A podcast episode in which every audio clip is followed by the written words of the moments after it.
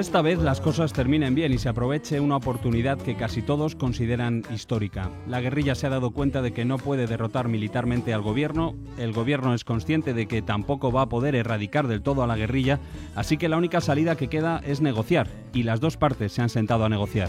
Nunca antes la posibilidad de alcanzar la paz en Colombia había sido tan real como es ahora.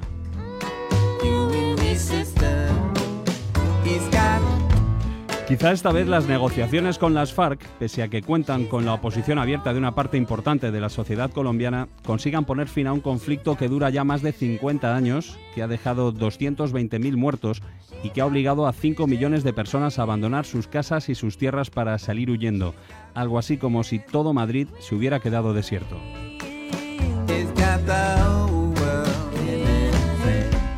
Quizá vuelvan a ser un país normal, porque en el fondo eso es todo lo que quieren, ser un país cuyo nombre, Colombia, no lleve pegado de forma inevitable el apellido violencia. Quizá, bueno, quizá no, seguro que cuesta imaginar ese día después en Colombia, pero algunos ya han empezado a hacerlo.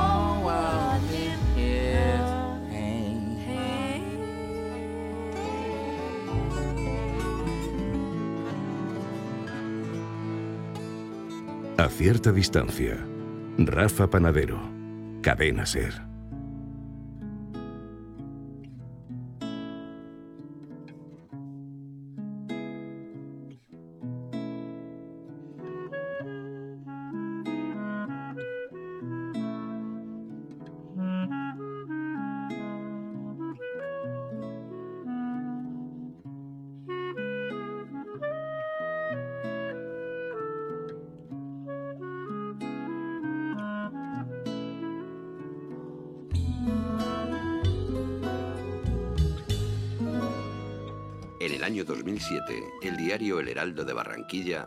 Publicó una serie de reportajes sobre algunos de los sucesos más tristes ocurridos en la década anterior.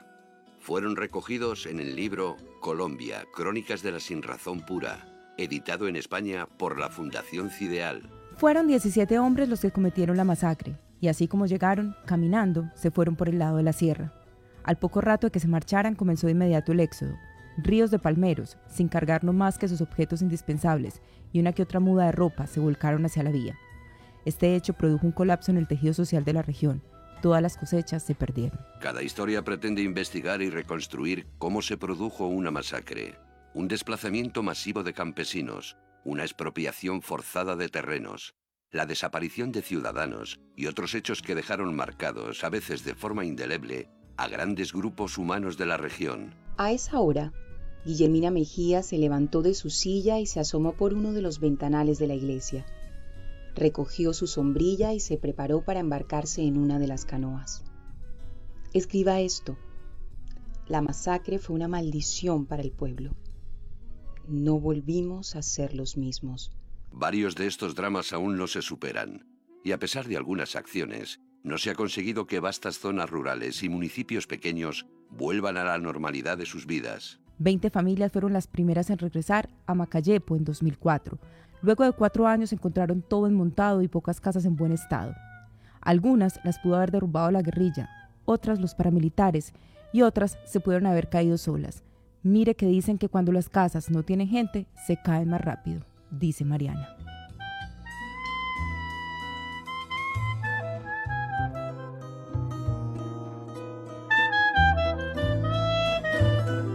Medardo Maturana, de 53 años, alias Tomás González, y Claudia Roa, de 24, alias Brigitte, ya piensan en un futuro distinto para Colombia. Ellos fueron guerrilleros de las FARC, pero recientemente han decidido dejarlo, desmovilizarse, y están ahora en ese complicado proceso de intentar volver a la vida civil.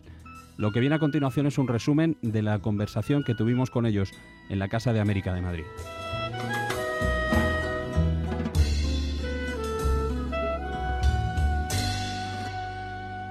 ¿Cómo fue su proceso de entrada en las FARC? Pues como le digo, a mí me llevaron engañada, así, entonces pues mm, yo ni sabía, o sea, pensando de que lo que me habían prometido era cierto, ¿sí? ¿Qué le habían prometido? Yo estaba estudiando y entonces eh, estaba con mi papá en la finca y llegó una comisión de la guerrilla por ahí.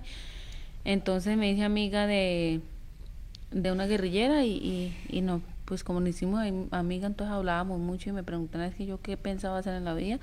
Entonces yo le dije a ella que yo quería continuar estudiando, ¿sí? Pero que yo estaba mal económicamente. Entonces ella me dijo que allá podía continuar mis estudios, que porque allá me iban a ayudar y todo eso. Entonces cuando yo llegué o sea, un campamento guerrillero, pues la realidad fue otra, nada de lo que me han dicho era cierto. Entonces, yo le dije que yo me quería venir, me dijeron que no, que, que yo ya estaba allá y que yo ya conocí un campamento guerrillero y que yo ya no me podía salir, que me tocaba continuar. Para usted ingresar eso, eh, muy fácil, pero usted dice eh, las implicaciones en el momento de usted acertarse, desmovilizarse, y después de que ya usted queda por fuera, saber que lo más seguro es que va a quedar como objetivo militar de la guerrilla, donde quiera que lo encuentre, ¿sí te das cuenta? Pasaron 24 años y 10 años dentro. ¿Recuerdan ese momento en que algo en su cabeza hace clic y, dicen, tengo que salir, esto ya no lo puedo aguantar más? Sí, claro. Fue un proceso de acumulación de motivos, ¿cierto? En el caso mío, yo ingresé a la guerrilla con unos ideales. Yo era dirigente estudiantil, eh, me convertí en dirigente comunista de la Juventud Comunista. Tenía mi percepción y mi, y mi criterio y mi concesión de lo que era la lucha desde unos puntos éticos, humanistas, etc. En todas las FARC, después voy viendo que todo por lo cual yo entré estaba muy desdibujado allá, en el tema eh, de la ética, en el tema del alcoholismo. Si estamos luchando luchando por una igualdad, los privilegios que ya se ven. En la última etapa, como el secretariado manda a un miembro del secretariado al bloque, que son el bloque de la unión de 10 frentes, ¿cierto?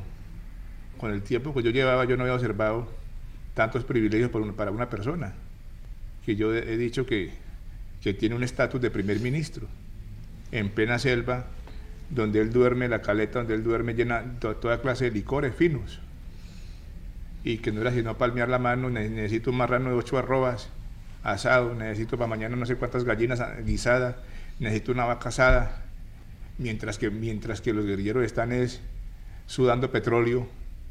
Un ejemplo, la última etapa, por el concepto de minería, llegaron 12 mil millones de pesos a un jefe. Llegan a, las manos de él y él los va, va pasando. Descubrí yo, descubrí cómo él favorecía a la familia con esa plata, que estaba la familia en Medellín, en, la ciudad, como él para sus, las amantes, una cantidad de temas que uno ve que no es así, que, que eso no es lo que yo he aprendido durante mi tiempo estudiantil, de justicia social y de comportamiento ético y moral, ¿sí te das cuenta? Entonces todo eso se va acumulando y uno va diciendo, no joda, pero aquí haciendo la cosa. Entonces decide uno venir, porque cuando uno decide salirse de la guerrilla, eso no es fácil. Es una determinación muy tremenda y que tienen un, cuando, uno lo hace porque tiene motivos muy serios, ¿cierto? Mm. En el caso mío fueron 14 horas de caminando. 14 horas saliendo del monte con mi compañera buscando la tropa. Y si nada, 14 horas a usted lo descubren y lo siguen y lo cogen, lo matan. Por un lado. Y por otro lado, que ya usted en la civil, si usted se deja ubicar, allá le mandan el. También lo asesinan, ¿sí te das cuenta? Entonces, eh, no es fácil por eso esa, situación. Y además contaban, creo que, con los que se desmovilizaban era el propio ejército el que después les ejecutaba, ¿no? Claro, claro. Pero, pero en la práctica, en la práctica eso es falso, porque la política de desmovilización que el gobierno nacional ha implementado ha calado, ha calado mucho en las cosas militares. Porque anteriormente, cuando el gobierno Uribe se destacaba el militar entre más guerrilleros diera, de baja, ¿cierto? Y ahora no, ahora lo que se les exige es que, los militares, por medio de la propaganda y todas estas políticas mm, de convencimiento, logren que el guerrillero eh, se desmovilice. O sea, ahorita ya la prioridad del ejército no es bombardear o matar, sino garantizar que esos guerrilleros se salgan y por eso lo reciben a uno con, con tantas garantías a, todos los niveles dentro del ejército, ¿cierto?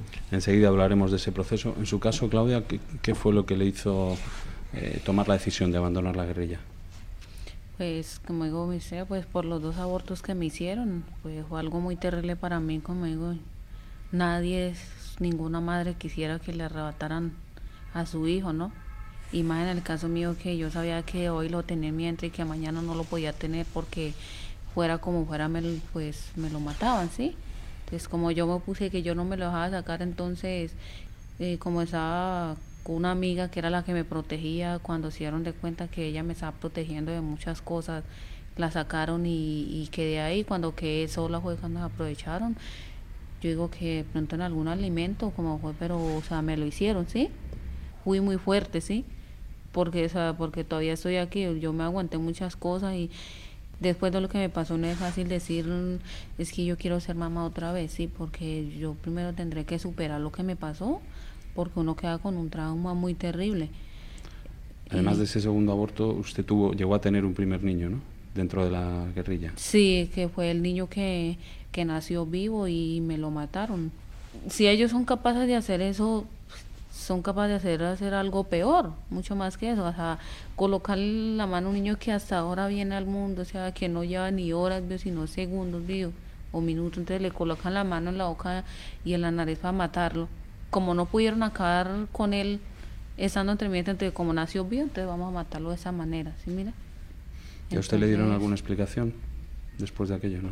No, yo, que a ellos no les interesa eso, yo no dan explicación a uno, porque lo que le dicen a uno es que una mujer sabe que uno no puede tener hijos en la guerrilla, entonces ellos no le van a dar ninguna explicación a uno. Ellos no lo único que, ellos no les interesa si la mujer va a quedar afectada o no, ellos lo único que les interesa es que sacarle al niño a uno y seguir sirviéndole a ellos, ¿sí? Entonces... Usted eh, también estaba formaba parte de la, de la parte de reclutamiento de jóvenes. Eh, ¿Usted intentaba convencer a jóvenes campesinos en las zonas donde actuaban de que se incorporaran a la guerrilla? Sí, es una realidad porque el trabajo mío, el trabajo mío era político, ¿cierto? Político y, y organización de masas. ¿Y qué les ofrecía? ¿Dinero? Con la comunidad. ¿Cómo? ¿Le ofrecía dinero, ideas? ¿Cómo, convencía a los jóvenes? En las, en las, en las porque yo siempre en mis intervenciones públicas yo nunca ofrecía dinero porque dinero porque yo sé que pues yo, sé que eso no es, no es verídico. Solamente con el, con el planteamiento que uno tenía sobre la lucha que, que uno está llevando a cabo uno mostraba pues digamos que la gente que el pobre se vinculara a la, a la lucha. Y como uno está en medio de un área de gente pobre campesinos pobres entonces que, que es receptivo a esos planteamientos de cambio transformación no queda ninguna ideología dentro de las FARC a ningún nivel, esa idea de cambio, de transformación. Ya en la, ya en la práctica, lo que yo observo en la práctica, no va quedando ideología. ¿Por qué? Porque el discurso de las FARC inicialmente era que la toma del poder por la vía militar. Y lo que, quedó lo que ha quedado demostrado es que militarmente las FARC no, no tienen nada que hacer en materia de toma del poder por la vía militar. ¿Cómo, ¿Cómo fue el trato con sus familias durante los 24 y los 10 años que estuvieron? ¿Tenían algún tipo de contacto con la familia o ningún contacto? no, la verdad, yo cuando ingresé a, los cinco meses vi a mi papá, o sea, toda mi familia los vi una vez y no los volví a ver. o sea, nunca más volví a estar cerca de ellos y no, sí, no sé cómo sería el trato, no, no puedo decir. ¿Y cómo ha sido el reencuentro? Es, me he visto con mi papá. Pues me fui a 14 años, yo tengo 26, lo vi y pues para mí fue una alegría muy grande verlo, eh, porque pues tanto tiempo y, pues, pues estando allá yo pensé que nunca lo iba a volver a ver, ¿sí? Pero cuando vine allá yo dije pues algún día sé que lo voy a ver y mi papá llegó a Bogotá, pues como digo, para mí fue una alegría muy grande y verlo muy contenta, feliz de ver a mi papá de nuevo. ¿Y cómo se imaginan dentro de cinco años, por ejemplo? Dentro de este plan, ¿qué se imaginan? ¿Cómo se imaginan su vida dentro de cinco años? ¿Qué creen que estarán haciendo? ¿Tienen eh, planes? Sí, claro, claro, hay planes. Pero también hay planes en los cuales uno tiene que estar preparado para las contingencias, porque esto no es un camino de rosas. No es, no es, lo mismo no es lo mismo un civil que no, ha tenido nunca, no, no, ha pertenecido allá, a uno que tiene una organización que no sabe uno eh, el seguimiento y, y, cuánta cosa, pero uno va haciendo su vida, uno, va, uno espera ubicarse y hacer su proyecto de vida independientemente de las tormentas, de los vendavales y los aguaceros, uno también tiene que proyectar su, su, proyecto de vida con su compañera, venga lo que venga y poner el pecho a la brisa y, y para adelante es para allá y para atrás para coger impulso, ¿sí me entiende? ¿Y usted, Claudia, cómo se imagina dentro de unos años? No, pues que como digo, como voy a estudiar, pues yo creo que eh, si empiezo a estudiar el otro año, en, eh, más o menos en un trayecto de tres años, yo creo que ya he acabado mis estudios. Y pues que, como dijo él, el gobierno pues nos da unos beneficios y, y ya pues después que uno termina sus estudios, lo que uno ha estudiado le dan como 8 millones de pesos para uno comprar. Dentro de este proceso de reconciliación, quizá eh, ustedes acaben teniendo como vecinos a quizá alguien que estuvo secuestrado o familiares de gente que, que murió asesinados por las FARC o incluso algún ex jefe suyo de la guerrilla. ¿Se imaginan cómo puede ser eso? ¿Es posible? ¿Esa convivencia es posible? Claro, claro, claro. Es decir, la convivencia es posible y tenemos muchos ejemplos internacionales. Miren ustedes la, polarización en la cual está Sudáfrica cuando, eh, cuando el apartheid. Mire usted la polarización, la polarización en, Irlanda del Norte con el IRA. Es que ese ejemplo uno se lo está dando el, mismo ejército. ¿Usted cree que nosotros que hemos combatido, con las armas en la mano al ejército y cuando yo me encuentro con la tropa que me recibe, después de yo caminar 14 horas en mula, en bestia, por trochas, me están esperando y yo por celular coordinando dónde están ellos para llegar a donde ellos. Cuando llego yo ahí, a donde ellos, y me siento y estoy hablando con los suboficiales, veo pasar los soldados y son gente campesina, son gente pobre. Es la misma gente que yo organizaba por allá.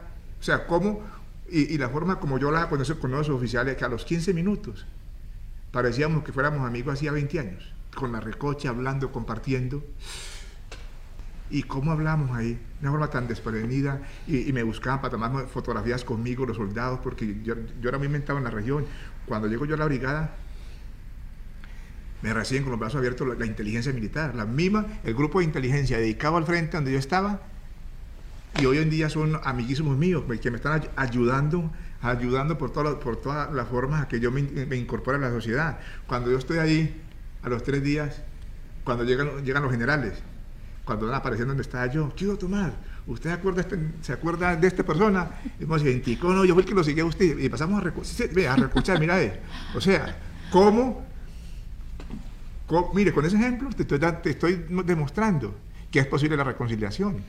Bueno, si te das cuenta, ¿cierto? 24 años después de estar en la guerrilla, su primera conversación con alguien que no es de la guerrilla es con el mismo militar al que usted perseguía, ¿no? Claro, y, a los 15, y a los 15 minutos está... Y, amigos de toda la vida. Amigos.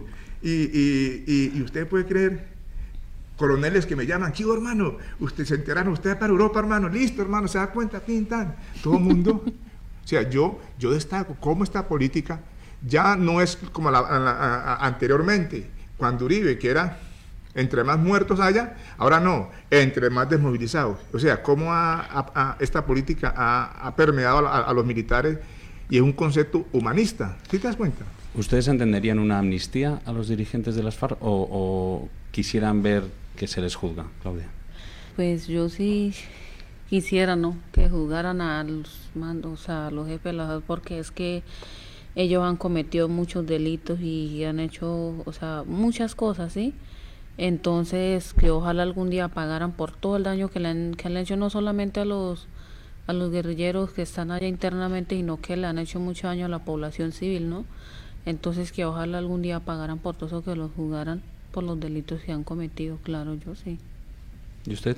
Eso está contenido en la legislación no solamente nacional, sino también internacional, que los que han cometido delitos de lesa humanidad tendrán que responder. Y ahí está la Corte Penal Internacional pendiente también de eso. ¿Quién se va a poner a eso? Para terminar, ¿les queda algo positivo de su paso por las FARC? Pues no, nada. ¿Y usted? ¿Positivo? Ni cinco. 23 abriles allá perdidos. En donde las ideas que yo creía que, que, realmente estaban defendiendo allá en la práctica era una mentira.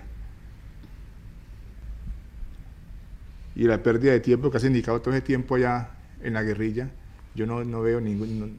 hago mi análisis y tanto desde el punto de vista personal como social, no veo nada positivo mi paso por las FARC. Arriesgando la vida a cambio de qué?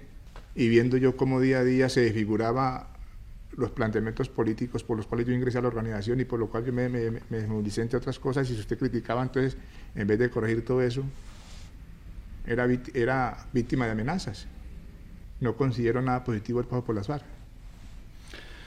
Claudia Roa y Medardo Maturana, muchísimas gracias por esta conversación. No, no, no, con todo gusto y en lo que podamos, con mucho gusto, estamos para, para servirle. A cierta distancia, en la cadena SER. Las negociaciones que están en marcha entre el gobierno colombiano y las FARC incluyen cinco puntos. Reparto de la tierra, participación de los guerrilleros en la política, cultivo y tráfico de drogas, reparación a las víctimas y desmovilización y entrega de las armas. Sobre los tres primeros ya hay acuerdo. Del resto hay que seguir hablando, si se quiere aprovechar esta oportunidad, si se quiere mantener en pie un proceso que de salir adelante va a exigir el esfuerzo de varias generaciones, por lo menos van a hacer falta entre 15 y 20 años. No fue casualidad que el primer asunto de esa lista fuera el asunto de la desigualdad en el reparto de la tierra y el abandono del medio rural, porque ese tema estuvo en el origen del movimiento guerrillero. Sobre los campesinos y sobre sus tierras en el departamento de Barranca Bermeja nos habla el siguiente reportaje río, río, color de plata te vean, los peces y el moán aguas se pasean. Río, río, río, río, color de plata te vean, los peces y el moán en tus aguas se pasean. Río, río, río, río. Ya estamos cansados de tanta persecución de Estado, porque antes era con las fumigaciones ahora con erradicación manual están vulnerando nuestros derechos y queremos alternativas pero que no vemos el interés del gobierno o esa, ese interés que nos dé esa capacitación de nosotros cambiar de mentalidad. Quien habla vive en uno de los cerros de Barranca Bermeja, bañado por el río Magdalena, tierra rojiza que sirvió para su particular bautismo. Está a una hora de vuelo de Bogotá, a hora y media más de lancha y a muy difícil acceso por camino hasta sus cuarterones. Según la unidad de víctimas, solamente en Barranca viven más de 50.000 personas afectadas directamente por el conflicto. Un primer núcleo de desplazados. Plantan coca, sí, están dispuestos al cambio también, pero sigue sin haber alternativa. No solamente se está persiguiendo la coca, que es como si otro interés de que no haya, no vivamos acá, no existamos acá. O sea, nos obliga prácticamente a cultivarla porque es que no hay otra, no hay alternativas. Entonces. Lo que están haciendo es incorrecto, de que si dan un proyecto y lo fumigan, hombre, ¿qué es lo que se está haciendo allí? Se está haciendo una, una cuestión perversa en la que el campesinado nunca va a, va a poder salir. Hay de cualquier clase de minerales preciosos. Lo que el gobierno quiere que el sur de Bolívar quede a disposición de las multinacionales. Y abren aquí el primer melón, la riqueza de zonas como el sur de Bolívar, que a su vez habitan hasta tres y cuatro grupos armados entre guerrilla y Batcrim, los llamados neoparamilitares. Ahí el baño de glifosfato por aire indiscriminadamente está a la orden del día, y si no, la erradicación forzosa. Y nadie tiene títulos de tierra, y sin ellos no hay crédito. Y es la pescadilla que se muerde la cola, como les ocurre a los mineros. Nací aquí, pues prácticamente me crié aquí, no nací, pero vine de ocho años. Entonces, para que hoy venga una multinacional a echarnos de lo que es nuestro, se está trabajando desde antes de las colonias. Hoy dicen ellos que es ilegal para darle vía a las multinacionales únicamente. Es legal la venta de oro, no ocurre como con la coca, pero no si se consigue artesanalmente. Aún así, de esta forma se mantienen muchos vía extracción artesanal, confiando en que el gobierno haga la vista gorda, pero eso sí, pagando vacunas a los grupos armados. Si usted no le paga un impuesto, ellos pues simplemente le dicen o se va o no trabaja más. Y a partir de aquí el tercer elemento, la educación terciarizada, la que sufren los hijos de estos campesinos. El gobierno relatan, da un tanto al ayuntamiento de turno, ese ayuntamiento subcontrata al profesorado y a partir de aquí, sin control, puede empezar el curso en enero y que el docente llegue seis meses después, puede cobrar o no y puede estar formado o tampoco. De ahí que se echen a la calle. A sacar la cara por esos muchachos que se van a formar para el mañana. Porque si no, si hoy tenemos violencia y dejamos nuestros hijos brutos, esperemos a la vuelta de unos 12 o 15 años más y yo les cuento cómo está el país. No solamente los coqueros, ya lo hicieron los cafeteros, los cacauteros, los camioneros. Es la única solución que han visto para que el gobierno los escuche. Yo no ni siquiera lo llamaría resistencia. Yo diría que se acabó la paciencia y la tolerancia a la injusticia que se viene cometiendo sistemáticamente y que les pasa una cuenta muy alta de cobro a los campesinos. El último en hablar es el padre Libardo Valderrama, nacido en estas tierras, en Bucaramanga, y director nacional del Servicio Jesuita Refugiados de Colombia, conocedor de primera mano de los porqués de plantes como el del Catatumbo, pero sobre todo de la situación de muchos de los más de 5 millones de desplazamientos forzosos que se producen en el interior del país, una media de 3.000 al mes. Efectivamente, las FARC y el resto de guerrillas surgieron como un mecanismo para defender las vidas de los campesinos y para defender también sus tierras, aunque con el tiempo también ellos, la guerrilla, igual que los paramilitares, pues acabaron llevándose por delante vidas y tierras. Acabaron convirtiendo también en desplazados a esos mismos campesinos a los que comenzaron defendiendo. Tú no sabes, se van a matar. Tú no sabes, se van a matar. Yo vengo desplazada por reclutamiento porque eh, reclutaron a un hermano mío. Tengo 13 años. Acá llegué a vivir el año pasado. Llegué con mi tía y mis abuelos. Mi mamá, no aparecemos en ninguna parte, tampoco ni en el estado, en ninguna parte. Las familias que estamos aquí, todas venimos de diferentes sitios, de zonas mm, más calienticas, como se dice. Como el escudo de guerra. Eh, La mujer es la que más sufre el desplazamiento porque es la que lleva la carga de una familia. Llegar uno a, a otra ciudad es como, como jugar a la gallina ciega. No sabe uno ni dónde está, ni para dónde va, ni cómo va a ser de ahí para adelante el riesgo que uno va a tener. En el caso de Ana, de Miguel, de María y de Elena, todos nombres ficticios para historias reales, en este caso de Los Mangos, uno de los asentamientos para desplazados en las cercanías de Cúcuta, frontera con Venezuela, ciudad a la que llegan en segunda o tercera oleada quienes escapan de la violencia, casi siempre mujeres y mujeres con hijos, casos como el de Patti. Nos llamaban a la hora que quisieran, nos amenazaban, nos amedrentaban, igualmente que nosotros teníamos que ir. A mí me tocaba ir hasta cuatro horas a pie a tener relaciones sexuales con los grupos. Y no era que, que, que no, era que me tocaba.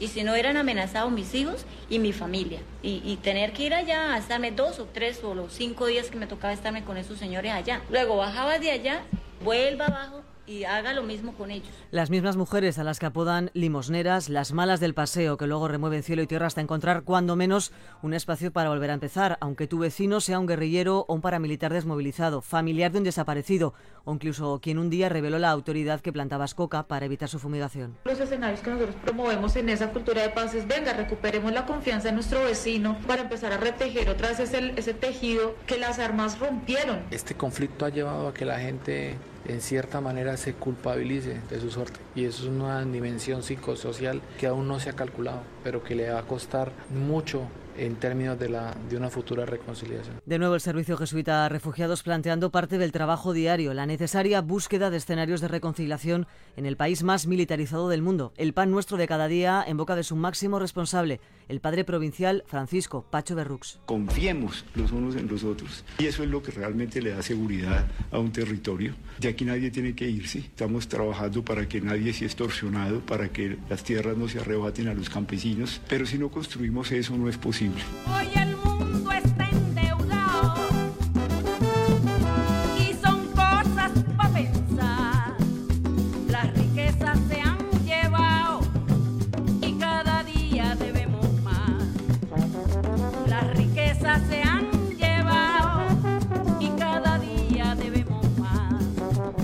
Tierras arrebatadas a los campesinos y confianza, dos cuestiones con las que trabaja a diario Gerardo Vega. Él también fue guerrillero, no en las FARC, sino en otro de los grupos armados fundado a finales de los 60 para reivindicar otro reparto de la tierra, el Ejército Popular de Liberación. Lo dejó en el año 91 cuando se dio cuenta de que con la violencia por la vía armada no iban a llegar esas transformaciones que estuvieron buscando durante más de 20 años. Ahora se dedica precisamente a tratar de devolver a los campesinos las tierras arrebatadas durante el conflicto, una actividad por la que recibió el Premio Nacional de la Paz en 2012, un año que puede ser clave para el futuro de Colombia. ¿Se hablará de 2012 como el año en que empezó a negociarse la paz definitiva para Colombia? ¿Tiene usted esa esperanza? Claro que sí, tenemos la expectativa de que eso se logre, de que no sea solamente con la FARC, sino hay otro sector de la guerrilla que es el Ejército de Liberación Nacional, que pueda acordar una agenda común con ellos y sacar adelante ese proceso de negociación. Colombia no tiene otra solución, tiene que ser la solución negociada al conflicto armado, tiene que ser acordada. Hemos 50 años que lo único que ha dejado muerte, desazón, violencia, eh, pobreza. Colombia tiene que salir de esa situación para, para, lograr desarrollo y paz. Escuche lo que nos decía el presidente Santos en una entrevista con Juan Luis Cebrián. Podemos estar en el preámbulo de un, de un, cambio definitivo, pero no quiero pecar de ingenuo ni quiero estar pensando con el deseo, porque este país lo peor que le puede suceder es que nuevamente se meta en un proceso y ese proceso fracase. ¿Usted cree que estamos ante la última oportunidad para Colombia? Yo creo que es definitivo este momento. Ya las eh, hay nuevos parámetros en el mundo de cómo solucionar los conflictos. En el siglo pasado fue los indultos, las amnistías, las leyes de punto final. Hoy hay una nueva circunstancia, leyes de justicia transicional que implican que lo primero es el reconocimiento a las víctimas del conflicto armado. Son nuevas circunstancias. Nos decía que el tema de las tierras es uno de los que ya se ha tratado en esas negociaciones con las FARC. El premio al que hacíamos referencia se lo han dado como director de la Fundación Forjando Futuros, que fundamentalmente trabaja en ese aspecto, trabaja para que se devuelva a los campesinos la tierra que perdieron, o bien porque se la quitaron para militares o guerrilla, o bien porque la abandonaron por, por miedo. ¿no? La tierra está en el origen del conflicto en Colombia, nos lo decía también. Se calcula que el 1,5% de la población eh, controla más de la mitad de toda la tierra en Colombia tiene que ser también parte de la solución, ¿no? Sí, la redistribución de tierras tiene que hacerse en Colombia, definitivamente es, un punto. La dimensión del despojo en Colombia y del abandono de tierras de manera forzada por hechos de violencia es del doble de la superficie de Suiza, 8.3 millones. Y es como si desplazaran toda la población de Madrid y de Barcelona junta. Entonces es un tema muy, es un tema delicado que debe buscar solución. Aquí nosotros venimos trabajando para que la gente que le quitaron la tierra se la devuelvan. En eso trabajamos en conjunto con la Asamblea de Cooperación por la Paz, organización española. Eh, desde el año 2006 hemos adelantado con apoyo de Barcelona proyectos para documentar los casos, presentarlos al gobierno y que los jueces le devuelvan la tierra a esas personas. ¿Usted en su etapa de guerrillero participó en alguno de esos procesos de tomas de tierra? Antes de 1984 hubo invasiones, hubo ocupación de tierras y claro, había unas ocupaciones para campesinos que no tenían la tierra. Y posterior a la desmovilización continuó. Continuó ya no provocado por nosotros, sino por la gente, por la necesidad de la gente. Se tomaron esas tierras porque vivían en grandes hacinamientos y en las fincas bananeras. Antes los trabajadores bananeros vivían en el campo, dentro de las plantaciones. Eran fumigadas por la fumigación que se hace para el banano.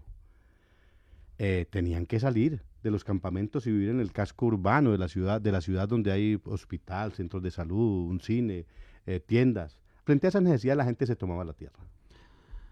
Ahora restituir esas tierras no está siendo un proceso sencillo, eh, es fácil demostrar. Pero es que este es un segundo proceso.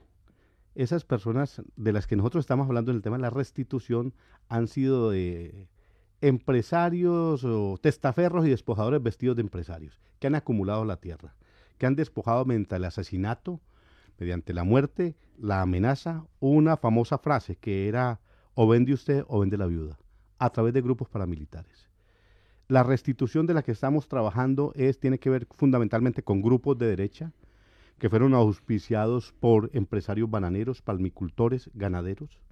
Chiquita Brand, la empresa internacional multinacional de banano de Estados Unidos, confesó ante el gobierno norteamericano haber puesto 19.5 millones de dólares a los paramilitares y está condenada en Estados Unidos a pagar una multa. Bueno, frente a esas confesiones no ha pasado nada, completa impunidad. Allá pagan la multa, se retiraron de Colombia.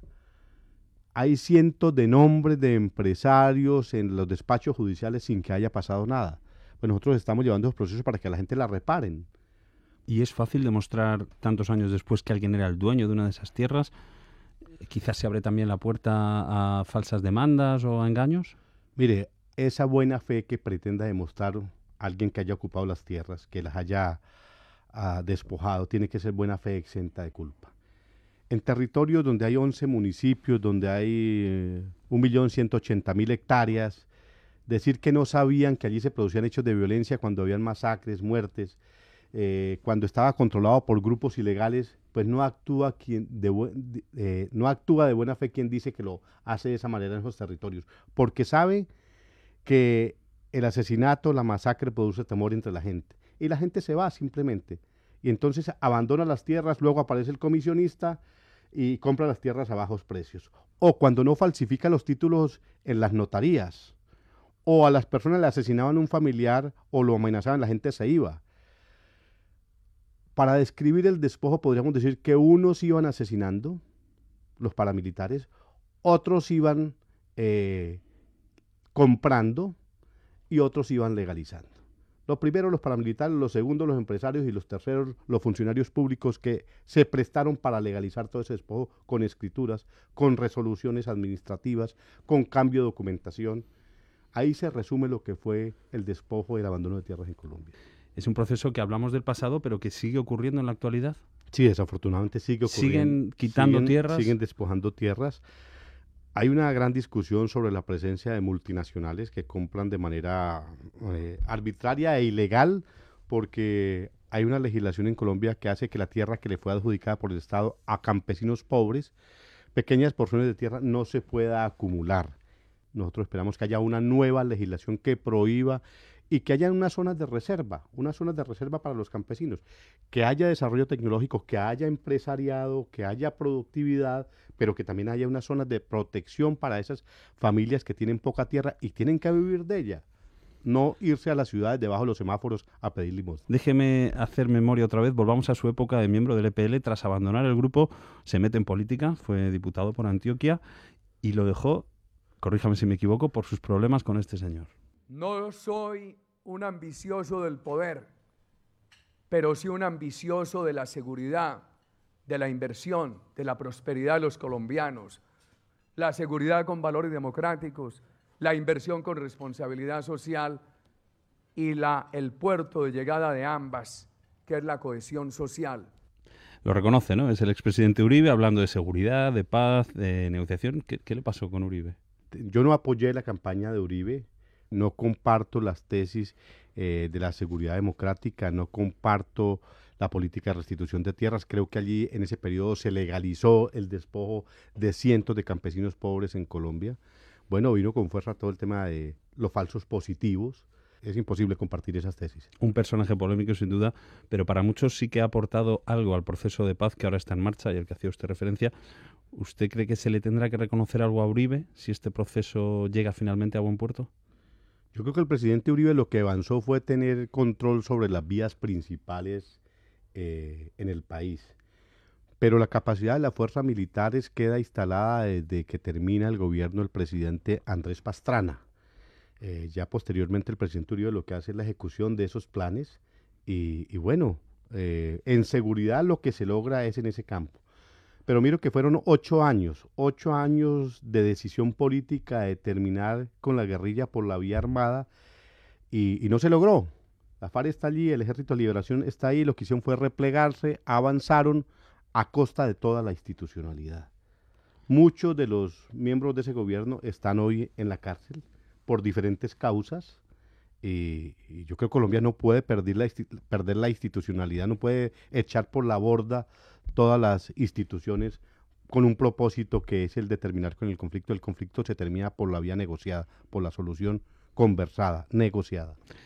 Gerardo Vega, director de la Fundación Forjando Futuros, Premio Nacional de Paz de 2012 e impulsor del proceso de restitución de tierras auspiciado por el Gobierno de Colombia y punto clave en esta negociación.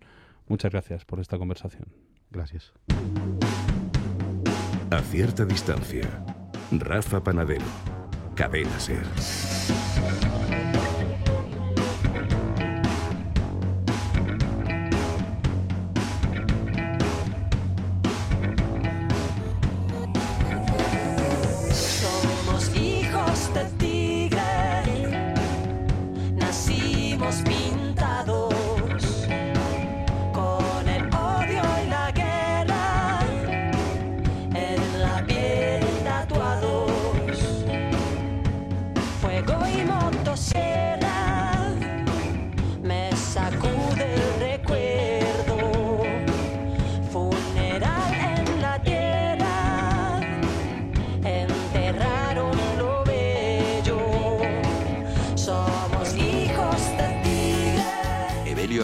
Ganó el premio Tusquets en el año 2007 con la novela los ejércitos. Es la historia de un pueblo imaginario, pero que puede ser cualquier pueblo colombiano, que está asolado por la guerra que estamos viviendo, el conflicto interno. Eh, un pueblo sometido a ese fuego cruzado entre los cuatro ejércitos que asolan el país. El paramilitarismo, el militarismo, la guerrilla y el narcotráfico. El sufragio de la violencia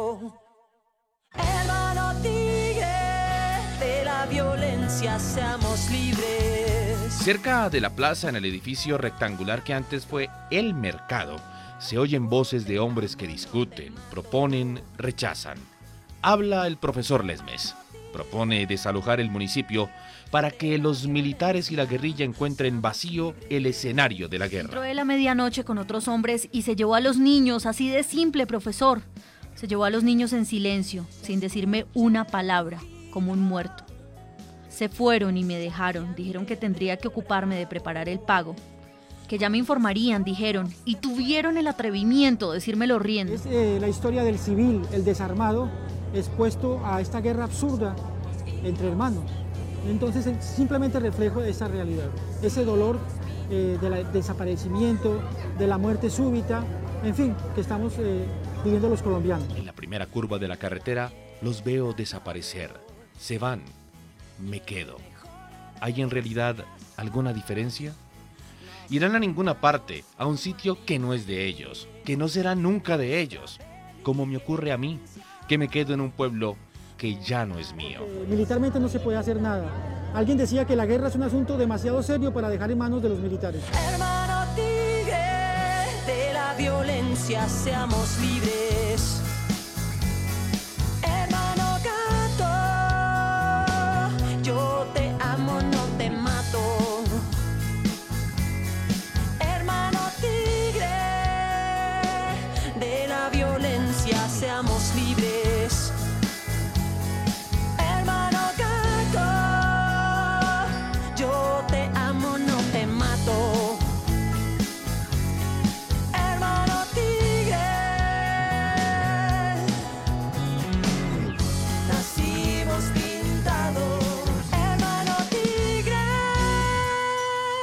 Si todo esto funciona? ¿Y si al final esas negociaciones con las FARC llegan a buen puerto y una mañana, después de más de 60 años de conflicto, los colombianos se levantan diciendo hoy vivo en un país en paz? ¿Cómo se puede preparar a alguien para, para algo así, para ese momento? En Colombia no sabemos qué vivir en paz. Ese proceso que ha generado, digamos, en Colombia tantos diferentes matices positivos, negativos, tiene dos componentes bien importantes. El primero es que llega una negociación firmada y en La Habana digan estamos de acuerdo y se firma un documento que pasa la historia, la foto y de ahí se deriva un montón de cosas que son las relevantes para nosotros como territorio. Si esto se firma, Rafa, la pregunta que uno se hace es cómo se afecta el territorio y más un departamento como Antioquia que tenemos unos 4 o 5 metros de las FARC, cómo Antioquia se prepara para recibir a esas personas, cómo las reinsertamos, cómo hacemos la reparación de víctimas, un tema de verdad, cómo la sociedad va a recibir a esas personas para vivir con ellas en convivencia, aceptar que ellas se desmovilizaron, que tuvieron las condiciones importantes. Entonces ese es el reto y el sueño. Nosotros hemos hicimos un ejercicio muy importante, Rafa, en los colegios de Antioquia. Decía la gente joven, dibújese cómo se sueña usted la paz. Y las respuestas son demasiado tristes. La gente, la imaginación le da siempre es pintar cosas violentas. Como no vive en paz, no sabemos qué es eso. Los niños Los pintaban niños. eso. Estamos charlando con Juan David Valderrama, director de la Agencia de Cooperación de Medellín, uno de los actores implicados en, en ese programa que se ha puesto en marcha para que si llega a la paz, pues por decirlo de alguna manera, no les pille desprevenidos. El programa se llama Preparémonos para la paz. ¿Los ciudadanos de Antioquia son receptivos a ese mensaje de prepárense para la paz o aún hay ciertas reticencias o cierto escepticismo? Hay una gran aceptación, pero también hay unos sectores que son reacios al tema. Cuando el gobernador Fajardo fue alcalde de Medellín, le tocó recibir 4.500 desmovilizados de las autodefensas y se los entregaron. Vea, esta gente se movilizó, ¿usted qué va a hacer con ellos? Entonces la alcaldía dijo, espere a ver, esta gente, un acto responsable, se desmovilizó ante la política nacional, cómo Medellín se prepara con estas personas, en programas psicológicos, sociales, con las comunidades, capacitación, educación. Y esa experiencia dijeron, listo, el presidente Santos tiene una apuesta política por la paz. Si ese documento se firma en La Habana, eso cómo afecta a Antioquia y cómo Antioquia se empieza a preparar para el momento que eso se dé, estar el territorio sensibilizado, a la gente contarle qué es el proceso de paz, más o menos qué tareas tiene, qué va a pasar, para que vamos entendiendo entre todos qué es lo que nos viene como, como ciudadanía. Entre las líneas maestras de, este programa Preparémonos para la Paz, eh, por lo que está comentando, entiendo que la parte que tiene que ver con memoria, reconciliación y perdón y también con la reintegración de guerrilleros a la vida civil son quizás las más complicadas. Y las más importantes. Tenemos muy identificado, Rafa, que sin verdad y sin memoria no hay perdón. ¿Y cómo se traduce verdad y memoria a un proceso como este? Pues el ejercicio es listo. Creemos que tiene que ser muy serio de parte de ellos cuando deciden sentarse a negociar y llegan a esos acuerdos con el gobierno, tengan la voluntad política también de sentarse con las comunidades a reconocer sus, problemas, por qué mataron a las personas en esos departamentos, en los municipios, qué pasó, cómo pasó, porque hemos identificado que para la persona que sufrió y fue víctima de, la violencia, perdió un familiar, su pariente, es fundamental de la parte psicológica saber qué le pasó a su, a cercano. Entonces, que le cuenten, vea, pasó esto, así, así, así, y ya con un perro psicológico esa persona es capaz de pasar del, odio al perdón y con un perdón colectivo como sociedad pues ya ir mejorando en esos aspectos. Pero de ser duro, ¿no? Volver a enfrentarse con todo aquello, ¿no? Pero, los, los que saben dicen que es el ejercicio que hay que hacer. Se puede decir que a veces puede ser más fácil parar la guerra que construir la paz. ¿Hay esa sensación en Colombia? Bueno, digamos yo pensaría que sí. En este momento, en el contexto que estamos, la ciudadanía puede pensar en su mayoría que es más para la guerra que vivir en paz. Juan David Valderrama, director de la Agencia de Cooperación de Medellín, uno de los actores implicados en el programa Preparémonos para la Paz del Departamento de Antioquia. Muchas gracias. Muchas gracias a ustedes, Rafa, y esperemos que todo salga muy bien. A cierta distancia en la cadena Ser. El proyecto de Antioquia no es único. Hay iniciativas ya en marcha por toda Colombia con la vista puesta en ese posible final de la violencia, si es que llega. Es el caso del pueblo del Salado, testigo en su día de una auténtica matanza, de una de las mayores barbaridades vividas en estos años de conflicto y ejemplo ya hoy de lo que puede llegar a ser ese día después. Están prendidas las espermas, cuatro estrellas temblorosas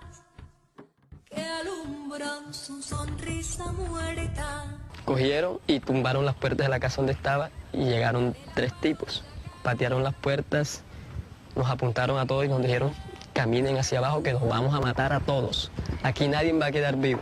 450 paramilitares mataron a más de 60 personas mientras las autoridades y el gobierno miraban para otro lado. Este joven colombiano tuvo que ver hace 14 años cómo sus vecinos eran asesinados. Muy temprano de la mañana yo me encontraba en mi casa con mis hijos preparándole la comida porque ya ellos iban para el monte, ya yo me iba a poner a lavar, ya la ropa estaba en la batea cuando escuché unos disparos. Cuando llegaron los paramilitares en busca de guerrilleros de las FARC, los habitantes del Salado solo pudieron tomar una decisión, huir a los montes o quedarse a esperar que un uniforme verde no tirase su puerta abajo. Durante 72 horas, los paramilitares violaron, torturaron y asesinaron. Y ya no encontraban con qué razones matar a las personas. Comenzaron el sorteo. Uno, dos, tres, cuatro, cinco, seis. No sabía, no sabía cuál es realmente el número del sorteo. Simplemente era decir, ven tú, que a ti te cayó el número. Esta es la voz de un superviviente. Aunque estaba en uno de los sorteos, el azar quiso que le tocase al hombre que tenía a su derecha, el número 21. Él era el 20. Tres días después los paramilitares se fueron. Los supervivientes se reencontraron con los huidos en los montes y con cadáveres a los que solo les esperaba una fosa común. Pero en el Salado se vivió mucho más, actos tan crueles como partidos de fútbol con las cabezas de los fusilados, o que con cada asesinato los paramilitares obligaban a cantar a los vecinos música tradicional.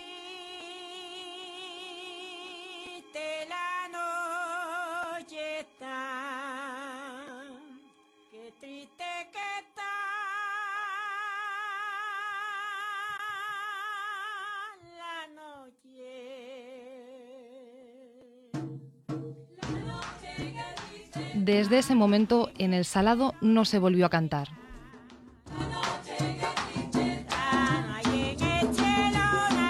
Desde finales de los 90 las matanzas se habían repetido en una zona de enfrentamientos entre los paramilitares y las FARC, 42 masacres que dejaron 354 víctimas. Pero la del Salado será recordada como una de las más sangrientas. Cuando la Fundación Semana pisó el pueblo, su directora, Claudia García, solo encontró recuerdos. Historias, por ejemplo, de niños que se les olvidó hablar, que no volvieron a hablar durante años, historias eh, increíbles. A una señora le tomaron su hija de 17 años, la arrastraron del pelo por el pueblo, la violaron y su otra hija de 7 años, al cabo de los tres días escondidos, trata de, de darle eh, eh, pipí y la niña le dice que no y la niña se muere. Diez años después, el Salado vive de nuevo.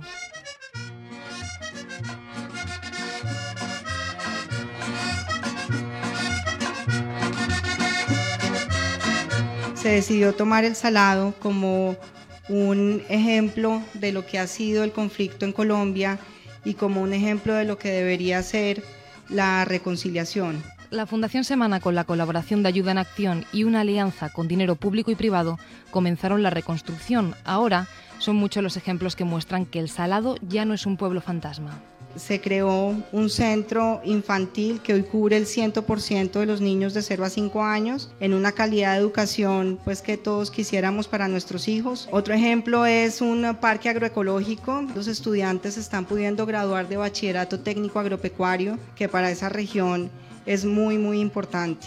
Pero no solo se ha trabajado en las infraestructuras, se ha conseguido reconstruir la comunidad, ha vuelto la cultura y los cánticos, hay oportunidades de trabajo y se ha dejado atrás la pobreza y la malnutrición. En términos de lo que ha pasado, eh, ha sido una transformación completa. Hoy ellos están yendo a otros lugares de esa región a, a, a tratar de replicar eso.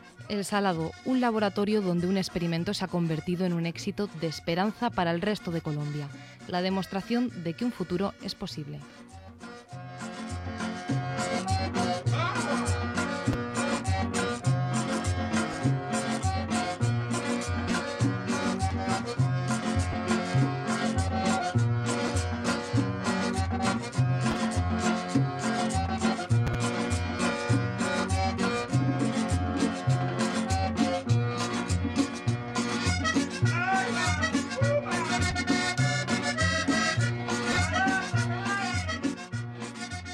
Este reportaje sobre el Salado lo ha hecho Natalia Castro. Contactó con la Fundación Semana, que trabaja en la reconstrucción de este pueblo, a través de la Casa de América de Madrid, institución que también nos ha facilitado la entrevista con los dos exguerrilleros de las FARC, con la que empezábamos este a cierta distancia que ahora cerramos.